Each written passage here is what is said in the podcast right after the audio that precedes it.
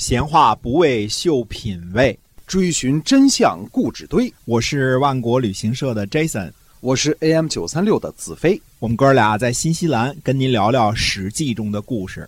好，各位亲爱的听友们，大家好，欢迎继续收听我们的节目。我们继续跟您讲《史记》中的故事。好的，那我们接着说呢，秦国和晋国之间的事儿啊。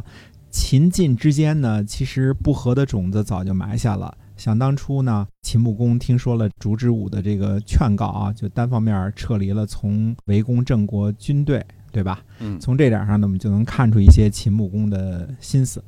烛之武的劝说呢，可以说。句句说在秦穆公的心坎上。嗯嗯，以当时晋国和秦国的这个实力啊，攻占已经被围困的郑国都城，并没有什么太大的问题。哎，但是烛之武说了，说灭亡了郑国，对于秦国有什么好处呢？就算晋文公真的和秦穆公啊瓜分了郑国，但是秦穆公的秦国与郑国之间呀，隔着好多山好多水，对吧？还隔着晋国，哎，黄河、崇山峻岭，嗯，就是真的对远方的飞地实施有效的统治，这个可能性也不是特别的大。如果自己出兵出力，最后桃子被晋文公摘走了，秦穆公这个算盘好像布了的不太好，所以最后终于呢听从了朱之武的劝说啊，把郑国作为远在东方的政治盟友，也就是所谓的东道主啊，单独就撤兵了。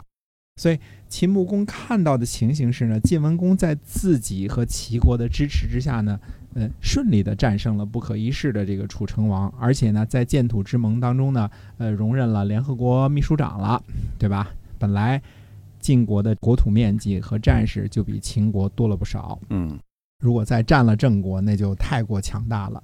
所以晋文公呢，我估计拉着秦穆公出来打架的时候啊。呃，也只是建立在一种说同盟加上亲戚的份儿上，也并没有大家没有商量好了，说灭亡郑国之后怎么分好处啊？这事儿那时候人比较仁德嘛，对吧？开始可能就是冲着打群架来的是吧？哎，对，就是为了打架而打架的。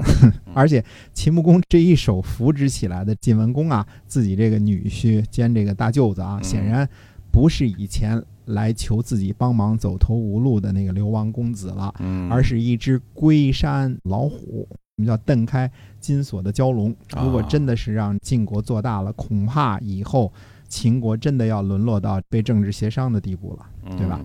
所以秦穆公也是一只老虎，也是一条蛟龙。这其中的利害关系呢，经过烛之武同学那么一点拨，顿时就恍然大悟。而烛之武同学呢，早就看透了这其中的利害关键了，所以几句话就挽救了几乎遭了灭顶之灾的这个郑国。啊，这就是。能人呢，都是有本事的人。嗯，所以公元前六百二十八年的冬天呢，秦国呢留下来帮助守卫郑国的棋子，派人呢捎信儿给秦国，说啊，郑国人呢让他呀掌管都城北门的防卫，如果秦军前来偷袭的话呀，拿下郑国都城几乎没问题。嗯，那秦穆公呢就此事就去访问简书去了。那简书就说呢，他说动用大军呢，很远去偷袭这事儿呢，还从来没听说过呢。他说大军呢劳顿疲惫，对方如果有所准备，那也是有可能的吧，对吧？嗯，军队呢所作所为肯定能让郑国得知，呃，劳苦一场，谁都没得到，军队呢会生怨恨之心的。而且呢，行军千里，怎么可能完全保守秘密呢？那秦穆公呢辞别了之后呢，就找来了孟明氏、西乞术和白乙丙，让他们呢从东门之外就率师就出发了。孟明氏呢是百里奚的儿子，西乞术呢有人说是简叔的儿子，有人说不是，这是怎么说呢？就是他们是一家子的。嗯，那后世的这个战国名将呢，白起的祖先，所以这是白姓最早的出现的地方嘛。也有人说呢，是简书的儿子。总而言之呢，从《左传》的这个记载的行文来看呢，似乎呢，呃，西起术和白乙丙呢，都不是简书的儿子啊，都不是啊。那么简书呢，来到了东门，就哭着对这个孟明视说：“他说呢，我看见军队出发，看不到军队回来呀。”那秦穆公呢就很生气啊，这这意思就是说我我你这军队出去就回不来了，全军覆灭了嘛？哎，秦穆公就绝对生气，就派使者对简叔说：“他说你懂什么呀？如果你只是中等的岁数啊，中等的寿算的话呢，坟上的这树都老高了，嗯嗯，而中寿这个坟上这个墓都拱矣，就是说你就你死了很多年了，啊，对死了很多年了，嗯。就你你侥幸活的时间长啊，嗯，然后简哎对，简叔的儿子呢也参加了军队，然后呢简叔呢也哭着送儿子说，他说呢晋国人如果打仗的话呢，一定会选择崤山。崤山呢有两座山头，南边的那那座呢是夏朝天子镐的陵墓，嗯北边的山头呢周文王曾经在那儿躲避风雨，一定会死在那个地方。我去那儿呢，给你收尸骨去。这就是历史上著名的简书哭诗。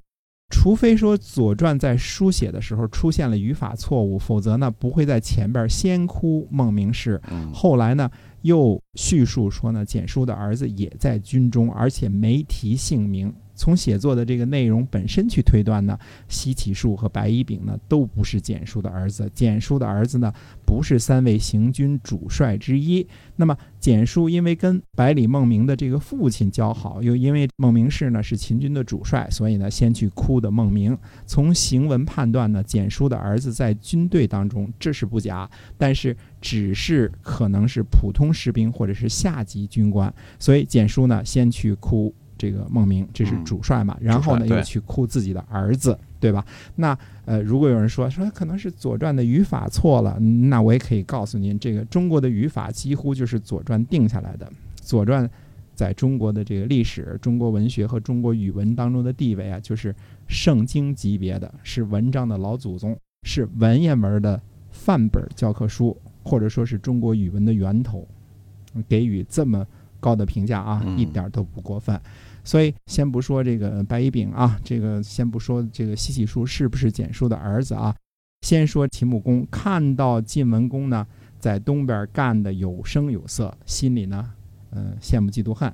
对，哎，再加上呢，雄霸天下的晋文公已死，于是呢，心思呢开始活动了。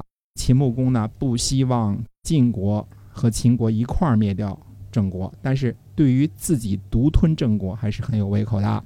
那么秦穆公呢决定组织远征军千里偷袭郑国，而千里偷袭郑国的这个依据呢，就是想当初退兵的时候留下来的齐子、杨孙和冯孙这三个将领捎来的口信儿，嗯，说他们已经掌握了郑国都城北门的钥匙。